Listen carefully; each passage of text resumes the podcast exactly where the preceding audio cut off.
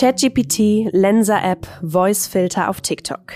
Künstliche Intelligenz kann Briefe für uns schreiben, Tests für uns bestehen oder Porträts von uns erstellen.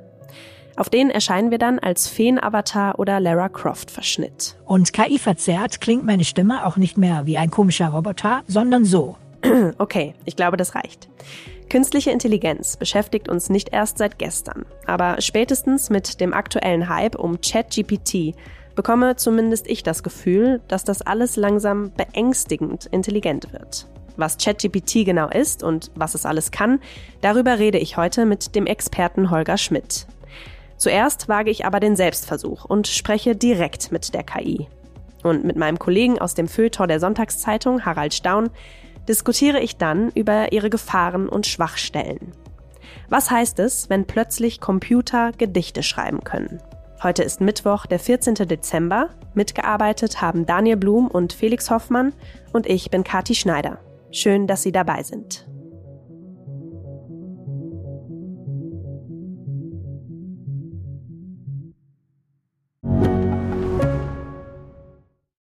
Kennst du schon aus Regierungskreisen? Den Podcast der Bundesregierung? Hier erfährst du, wie man sich die Arbeit der Bundesregierung vorstellen muss. Wir schauen, Nein, wir hören in den Maschinenraum. Wie werden Entscheidungen getroffen? Und warum so und nicht anders? Themen, Ereignisse, Termine, Alltägliches. Über all das reden wir in Ausregierungskreisen. Jetzt reinhören, überall da, wo es Podcasts gibt.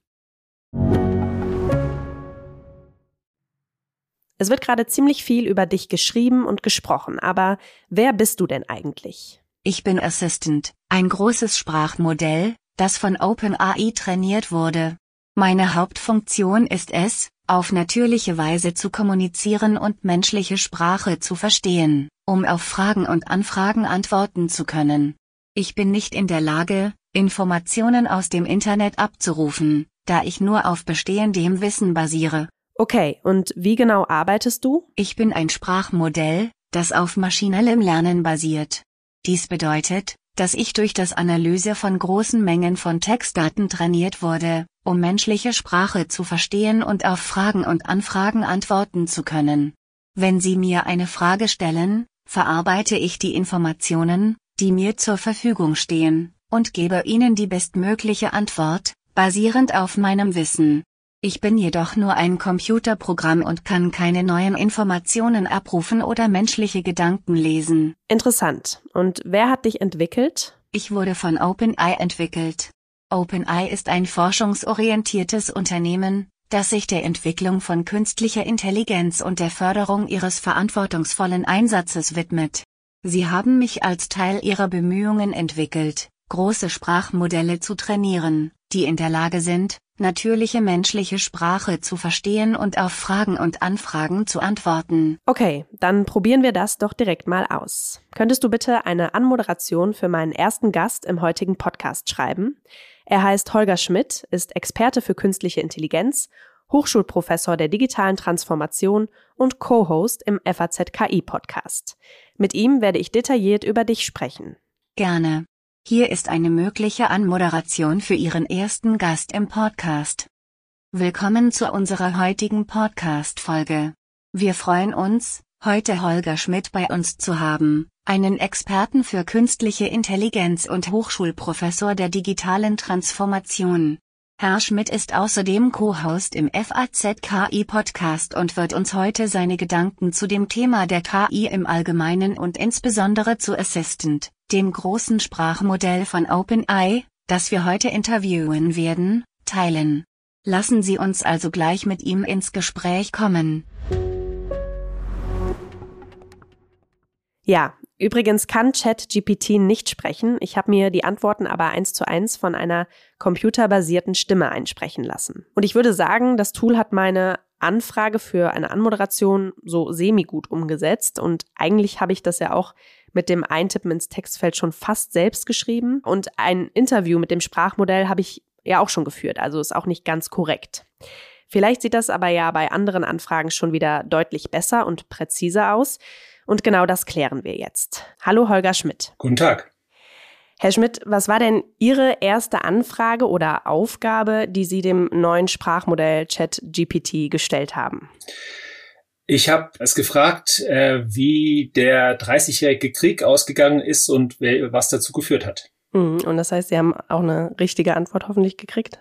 Ich habe eine ziemlich gute, umfassende Antwort bekommen. Äh, ich glaube, solche Modelle oder solche Fragen äh, kann das äh, System, glaube ich, ziemlich gut beantworten. Okay.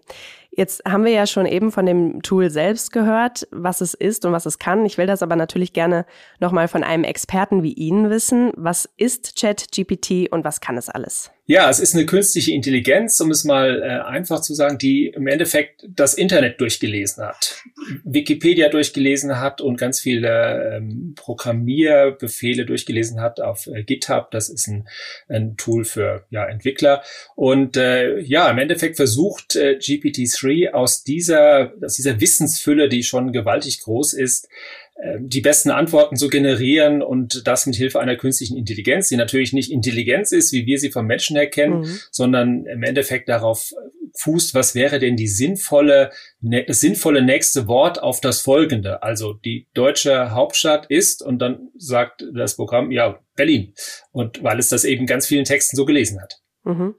Das heißt, ich kann ja einerseits Fakten erfragen, wie Sie es gerade auch schon gesagt haben, und ich kann mir aber auch einen kreativen Text zu einem bestimmten Thema schreiben lassen. Ne? Das, das geht auch so. Das machen äh, in die, die, die Schüler und Studierenden in den USA übrigens schon länger. Mhm. Also das äh, Programm ist ja schon ein bisschen länger auf dem äh, verfügbar. Das ist jetzt durch die Chat-Version ist es sehr populär geworden, aber vorher konnte man das auch schon nutzen. Das heißt, da ist schon eine halbe Schülergeneration immer ranwachsen, die sich ihre Aufsätze äh, von der KI schreiben lässt. Mhm. Was unterscheidet denn jetzt aber diesen Chatbot oder dieses Sprachmodell von anderen davor? Also warum geht der gerade so durch die Decke. Also es ist ja schon bemerkenswert, dass es nach fünf Tagen eine Million Nutzer hat, während zum Beispiel Netflix das erst nach über drei Jahren geschafft hat. Ja, ich glaube, die, die ähm, die Güte, die Qualität der Antworten, zumindest auf Wissensfragen, die ist schon enorm hoch. Die hat viele überrascht. Und äh, ja, jetzt probieren alle aus, was man damit tatsächlich machen kann. Also man kann sie einerseits Wissensfragen beantworten lassen, wie meine nach dem Dreißigjährigen Krieg. Ich habe heute Morgen einen Arzt gesehen, der sich davon einen Brief hat formulieren lassen. Er hat kurz zusammengestellt in der Frage, formuliere mir einen Brief in äh, tausend äh, Zeichen, äh, wo ich zu dem und dem Patienten genau das und das äh, die, die und die Diagnose habe und welche Referenzen es dafür gibt. Und dann hat das System einen ziemlich guten Brief geschrieben, die er sagt, ihm sehr, sehr viel Arbeit abnimmt, eben das Ausformulieren sozusagen von Diagnosen ganz schnell äh, von der Maschine erledigen mhm. zu lassen. Also diese Art der, der Anwendungsfälle, da sind wir, glaube ich, erst ganz am Anfang. Da probieren alle jetzt gerade aus, was möglich ist. Mhm. Wieso haben sich denn die Entwickler entschieden, das Sprachmodell jetzt für jeden zugänglich zu machen oder vor allem benutzerfreundlich zu gestalten? Denn das gerade schon gesagt, jetzt in Form dieses Chats. Das ist ja auch eine Neuheit, oder? Das ist eine Neuheit. Ich glaube, das ist, glaube ich, eher natürlich ein, ein Marketing-Tool, um die äh, Leistungsfähigkeit mal allen zu zeigen. Ich kann mir gut vorstellen, dass es relativ schnell wieder kostenpflichtig wird, weil das natürlich eine Menge Geld kostet, mhm. so viel Rechnerkapazitäten bereitzuhalten. Das äh, kann man nicht verschenken. Das ist ja ein Startup, das dahinter steht. Das ist zwar gut finanziert, aber auch das wird nicht, nicht unendlich viel Geld äh, verfügen, das alles kostenlos zur Verfügung zu stellen. Also ich glaube, das ist Marketing, mhm. um es dann zu einem kostenpflichtigen Service zu machen. Wir haben ja eben schon drüber gesprochen kurz. Wir können mit Chat GPT, das ist auch echt ein Zungenbrecher, äh, Fakten erfragen. Wenn man allerdings danach fragt, wer der deutsche Bundeskanzler ist, bekommt man folgende Antwort. Der aktuelle deutsche Bundeskanzler ist Angela Merkel. Sie ist seit 2005 im Amt und damit die am längsten amtierende Bundeskanzlerin in der Geschichte der Bundesrepublik Deutschland. Stimmt ja nicht. Warum gibt mir das Programm hier eine nicht aktuelle Antwort? weil die Daten, quasi das Einlesen der Daten im Jahr 2021 ähm, sozusagen beendet war für dieses Sprachmodell und ganz aktuelle Entwicklungen wie eben äh, der Wandel von oder Wechsel von Angela Merkel zu Olaf Scholz eben noch nicht sozusagen in den Daten drin ist, die das System gelesen hat. Das, insofern sind wir bei vielen ganz aktuellen Fragen kommen keine vernünftigen Antworten oder zum Teil auch falsche. Das ist ein großes Problem dabei, mhm. dass manchmal äh, das äh, System ähm, falsche Antworten liefert und wir wir nicht erkennen äh, können, woher kommt diese falsche Antwort und ist sie, ist sie überhaupt falsch? Das ist, glaube ich, das größte Problem. Das heißt, Google kann es nicht so einfach ablösen, oder? Bei Fragen, die eben genau dieses, die, den aktuellen Bezug haben, äh, nein. Bei vielen anderen Dingen schon. Also ich habe inzwischen schon seit, seit glaube ich, acht Wochen eine, eine äh, Erweiterung in meinem Browser drin, die mir über den Google-Suchergebnissen die Antwort liefert, die das Sprachmodell geliefert hat. Mhm. Die ist oft schon sehr, sehr hilfreich und erreicht mir eigentlich schon, wenn es eben nur um eine, um eine kurze Information geht. Also insofern würde ich die Frage, ist es eine Konkurrenz für Google, äh, die kann man nicht eindeutig beantworten. In manchen Fällen, die eben sehr sehr, sag ich mal, generell sind und nicht gerade das aktuelle äh, Themen besprechen, äh, ist, äh, kann es durchaus eine Konkurrenz zu Google werden und die schauen sich das mit Sicherheit sehr genau an, weil das natürlich, äh, das, als Ergebnis ist es ist es natürlich leichter und netter als zehn Links zu bekommen, mhm. ist ein vorformulierter Text. Und da, glaube ich, ist schon eine Konkurrenz, äh, die Google sehr genau im Auge hat. Ähm, wo wir gerade noch bei den ja, Problemen des Programms sind, was sind denn noch weitere Probleme oder Grenzen, die dieses Chat-GPT hat? Ja, der, der, der Chef und Gründer von, von äh, OpenAI, also dem, sozusagen der Mutterfirma von, von, von GPT-3, mhm. Sam Altman, hat ja auch äh, in, einem, in einem Tweet sehr genau davor gewarnt, ähm, das jetzt zu überhöhen und äh, da die, die, die, die Erwartungen zu hoch zu schrauben. Ähm, das Problem ist, dass wir einfach die Quellen nicht nachvollziehen können. Es erscheint ein Text, der ziemlich gut klingt, sehr überzeugt klingt, mhm. aber ähm, nicht wahr sein muss. Und das merken wir dann häufig, wenn man sozusagen Fachmann in einem Gebiet ist und da sehr spezifische Fragen hat, dann stellt man auf einmal fest, was da steht, ist ähm, Unsinn. Und dann wissen wir nicht, wo kommt das eigentlich, der, der Unsinn eigentlich her? Und vor allen Dingen, wir erkennen den Unsinn nicht. Wenn man sehr spezifisch in seinem Fachgebiet unterwegs ist, dann erkennt ein Fachmann oder Fachfrau erkennt es. Der Laie erkennt es oft nicht. Und da liegt, glaube ich, meiner Ansicht nach das große Problem, dass wir dort keine ja, ich will nicht sagen Kontrollinstanz, aber irgendjemanden haben, der, der, der mir hilft, es nachzuvollziehen, woher kommt diese Information und kann ich der Information trauen, ist sie richtig, ja oder nein? Das ist, glaube ich, der, das Kernproblem, das wir damit haben. Und viele dann jetzt hingehen und sagen, okay, ich äh, glaube das jetzt einfach mal, weil es sehr oft ja sehr gute Ergebnisse liefert und ich nehme das einfach und, und äh, mache Copy and Paste, äh, wie zum Beispiel jetzt im Aufsatz in der Schule oder so. Ich glaube, da, wo es jetzt nicht so auf Fakten ankommt, sondern irgendwie Interpretationen, da glaube ich, äh, werden wir, haben wir überhaupt keine Chance mehr, das zu erkennen, ist es nun wahr oder falsch, sondern da wird es dann häufig eins zu eins in die Aufsätze reingeschrieben, was für Schulen, Universitäten, glaube ich, schon eine Herausforderung wird, wenn jetzt viele anfangen, das System zu nutzen. Ja, wollte ich gerade sagen. Also da, da ähm, sind wir ja schon dabei, was das schon erstaunlich gut kann. Ne? Also das funktioniert ja da schon ziemlich gut. Da schlagen jetzt vor allem Hochschullehrer, das haben Sie auch gerade schon angesprochen, Alarm und da findet eine ziemlich große Debatte auf Twitter darüber statt, dass Abschlussarbeiten von Studenten nicht mehr von maschinell erstellten unterschieden werden können. Das heißt, da sei ein komplettes Umdenken und Umstrukturieren der Prüfungsform erforderlich, sagen einige. Jetzt sind Sie ja auch selbst Hochschullehrer. Also wie sehen Sie das denn jetzt konkret? Sie haben es gerade schon angedeutet. Ähm, ja, ich glaube, dahin wird es gehen, weil das Abfragen von, von Wissen wird dann ja, schwieriger werden. Also in der Prüfungssituation kann man es natürlich noch, noch herstellen, wenn man keinen keinen Zugang zum, zum Internet hat. Aber im Prinzip wird zum Beispiel das Schreiben von Aufsätzen oder so wird äh, sehr viel äh, leichter damit gehen. Und insofern ist das auch für die Lehre sicherlich ähm, notwendig, sich dort neue Dinge einfallen zu lassen. Ich glaube, es macht keinen Sinn, dagegen anzukämpfen und zu sagen, wir dür ihr dürft das alles nicht, man kann es nicht nachvollziehen. Ne? Man, mhm. man, kann nicht, auch die Plagiatssoftware ähm, findet das nicht, weil es ja auch in dem Sinne kein Plagiat ist, sondern in dem Moment halt erzeugt wurde, nur halt von der Maschine. Insofern äh, wird das nicht funktionieren mit der, mit der Plagiatsoftware. Man kann, glaube ich, nicht dagegen ankämpfen, sondern ähm, man wird äh, früher oder später, und wir stehen ja erst am Anfang der Entwicklung, das muss man ja auch sehen, muss man gucken, wie man das sinnvoll in die Lehre integrieren kann, in die, in die Schule und in die Hochschulen integrieren kann, um eben sagen, wie kann man denn auf der Basis dann eben anders prüfen und andere Fragen stellen. Ich glaube, da, äh, auch da stehen wir noch am Anfang mhm. und müssen uns äh, da neue Dinge überlegen. Ja, aber haben Sie schon eine Idee, wie neue Prüfungsformen dann aussehen könnten? Eine fertige Lösung habe ich natürlich auch noch nicht in der Tasche, weil wir eigentlich am Anfang stehen der Überlegung. Aber ich denke, wir müssen äh, hingehen und da führt kein Weg dran vorbei, mehr von Wissensfragen hin zu Transferfragen zu wandeln, die hm. eben eine, ein solches Sprachmodell eben nicht so einfach beantworten kann. Und äh, da sind wir, glaube ich, alle gefordert, uns da neue Dinge äh, zu überlegen Hintergrund ist natürlich, dass wir an dieser Stelle ja nicht stehen bleiben, sondern es gibt nach GPT-3 wird es irgendwann auch vier, fünf und sechs geben. Das heißt, dass die Entwicklung auch der künstlichen Intelligenz schreitet ja schnell voran und je größer die Rechenkapazitäten sind und je mehr Daten man hat, desto besser sind die Ergebnisse. Insofern glaube ich, werden wir sehr schnell äh, nochmal deutlich bessere Ergebnisse sehen und dann, äh, ja, werden viele der der, der Kritiken, die heute da sind, werden auch ausge, ausgemerzt werden. Ich denke, man wird besser auf die Quellen eingehen können und das besser kontrollieren können, mhm. wo es herkommt. Und dann kann die KI natürlich ein sehr nützliches, sehr mächtiges Werkzeug werden, das uns bei vielen Anwendungen helfen kann. Also zum Beispiel, man schreibt, schickt einen, einen riesen Artikel hoch und sagt, schreib mir eine Zusammenfassung des Artikels in äh, 2000 Zeichen. Und zwar so, dass sie ein äh, Neunklässler versteht. Mhm. Ne? Und dann macht die, macht die KI das auch. Also da sind sehr viele Möglichkeiten, die wir, an die wir noch gar nicht denken, stecken da drin. Und diese Chancen sollten wir unbedingt nutzen, meiner Meinung nach, und, äh, und damit sinnvoll arbeiten können und gucken, wo kann sie uns Menschen denn enorm helfen. Ja, also Sie sehen schon eher eine Chance als eine Gefahr in diesem neuen Chatbot.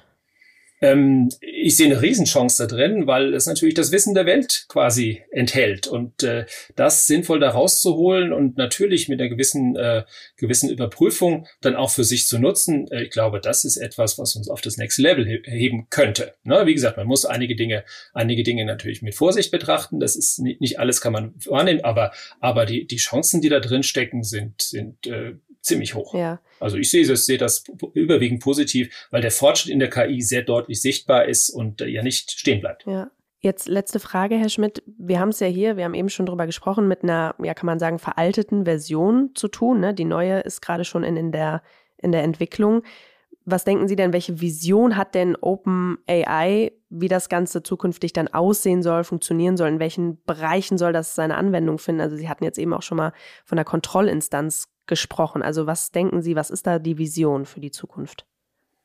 Ja, die Vision ist, glaube ich, ähm, das als, als ähm, Software zur Verfügung zu stellen und andere docken sich an und nutzen es für ihre Zwecke. Also das ist dann quasi ein Plattformmodell, dass man eben die, die, den Service anbietet und sagt, ihr könnt es dann nutzen, natürlich gegen Geld, für was auch immer. Ne? Und äh, Marketingtexte erstellen, äh, Anwälte können sich darin äh, sozusagen Urteile, Urteile zusammenfassen lassen. Also da, da ist die, die, der Fantasie sind da keine Grenzen gesetzt. Insofern glaube ich, ist das äh, ist das im Endeffekt eine universelle äh, Maschine, um sich äh, Inhalte zusammenfassen, erstellen und äh, Fragen beantworten zu lassen. Also die Vision ist schon ziemlich breit und groß und äh, ja, ich denke, das ist schon für die, für die KI schon ein, ein, ein sehr, sehr großer Schritt gewesen und äh, dem weitere folgen.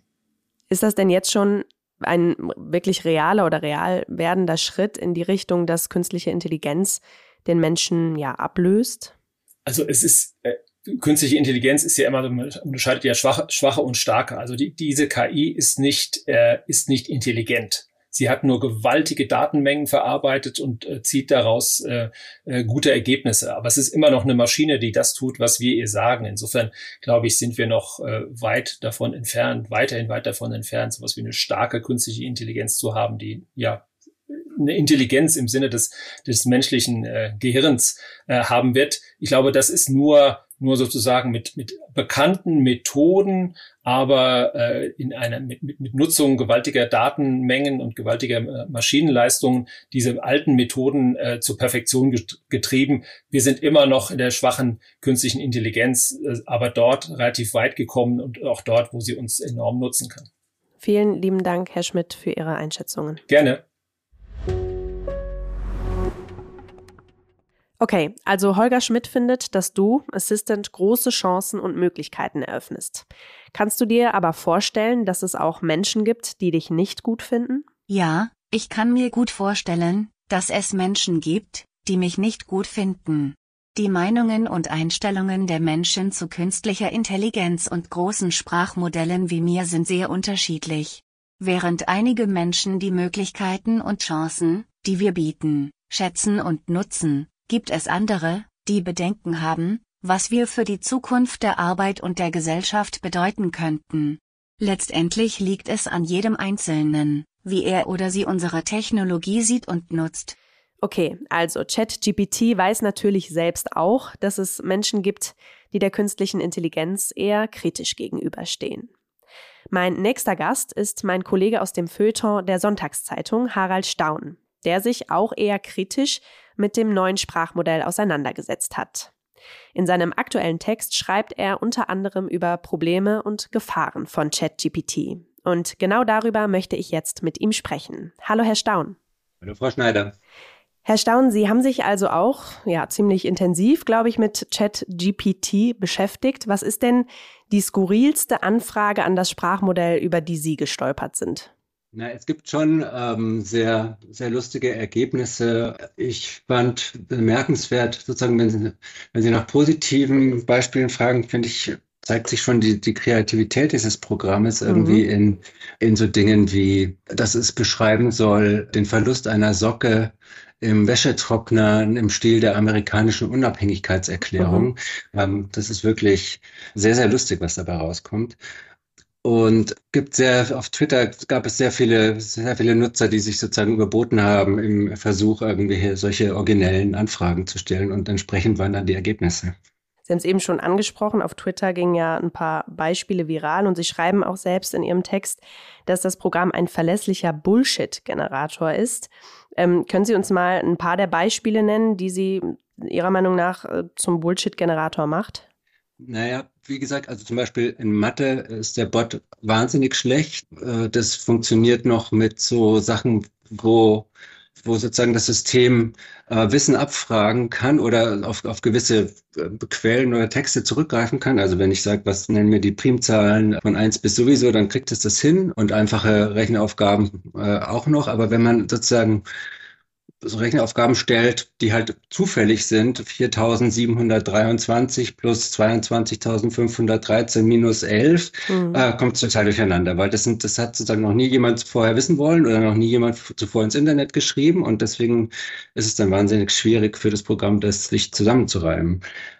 Und nach einem ähnlichen Muster funktioniert das dann, wenn es sagt, wenn man, wenn man es fragt, welches Säugetier legt die größten Eier, weil es natürlich sehr wenige Webseiten gibt, wo steht, äh, welche Säugetiere die größten Eier legen und dann kommt dabei raus der Elefant. Mhm. Äh, und wenn man dann nachfragt, dann wird es irgendwie korrigiert, nein, es ist nicht der Elefant, sondern die Elefantenlaus und so weiter. Ähm, und da fängt es dann aber sozusagen schon an, dass es halt interessant wird und äh, dass so eine gewisse Kreativität ist. Also man kann, man kann teilweise sozusagen diese diese beeindruckenden kreativen Ergebnisse von dem Bullshit gar nicht so richtig unterscheiden. Hm. Das Programm birgt ja durchaus auch weitere Schwachstellen, wie zum Beispiel, dass es äh, nur auf Datensätze bis 2021 zurückgreift. Darüber haben wir eben auch schon gesprochen und Fragen eben auch falsch beantwortet, so wie Sie das gerade auch beschrieben haben. Oder aber auch mal irgendwas erfindet. Ähm, wo sehen Sie denn noch weitere Schwachstellen des Programms?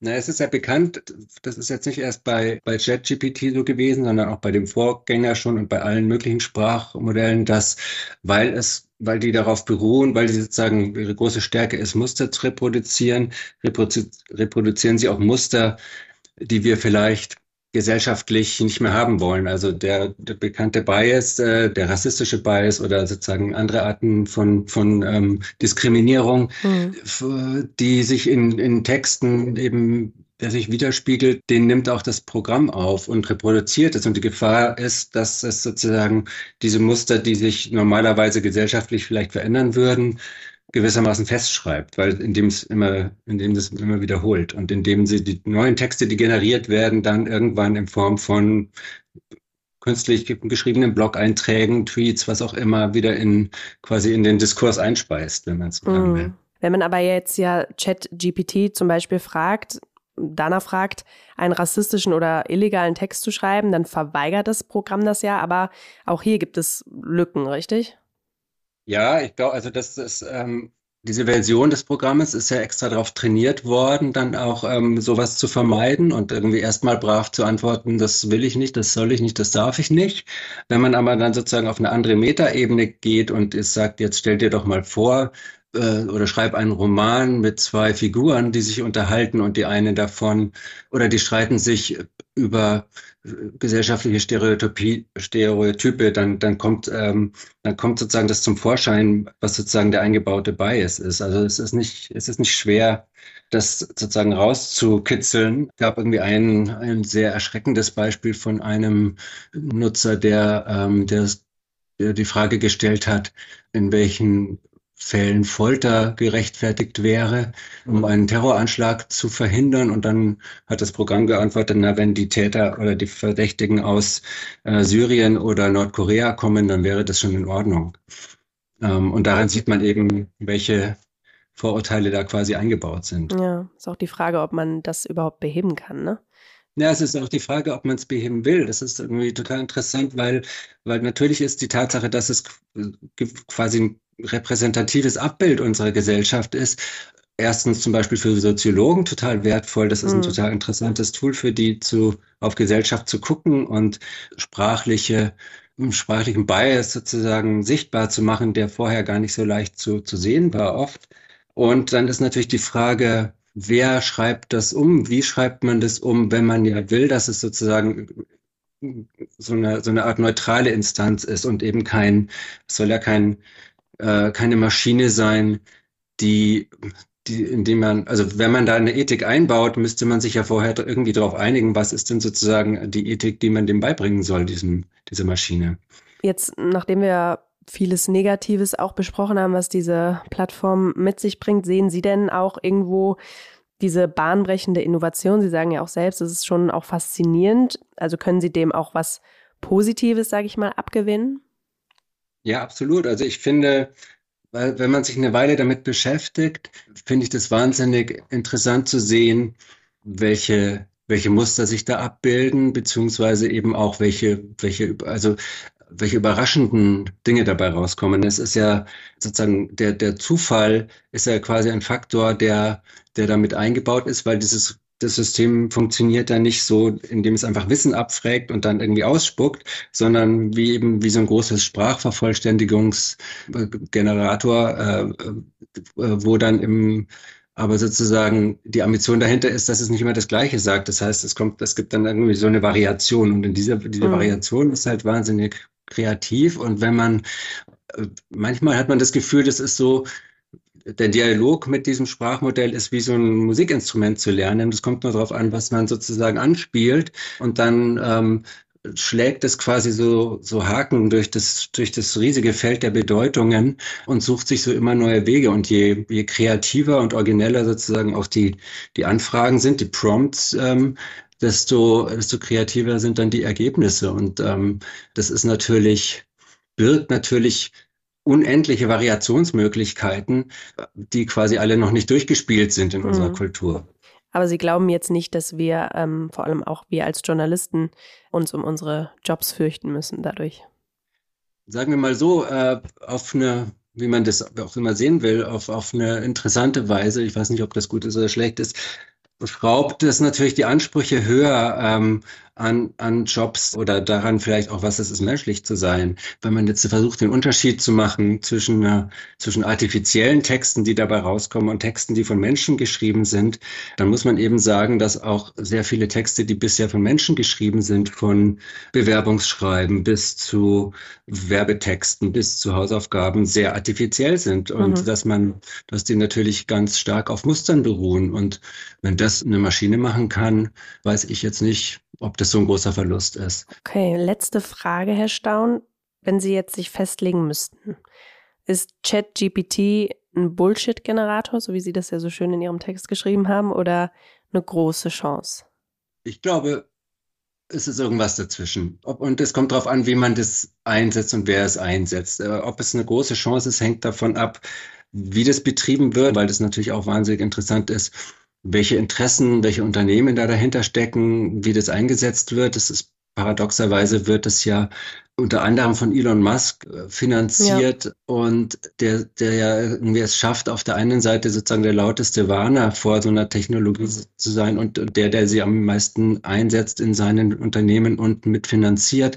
Also da scheint das Rezept zu sein, wir müssen die irgendwie vorantreiben, damit wir das möglichst irgendwie unter Kontrolle haben.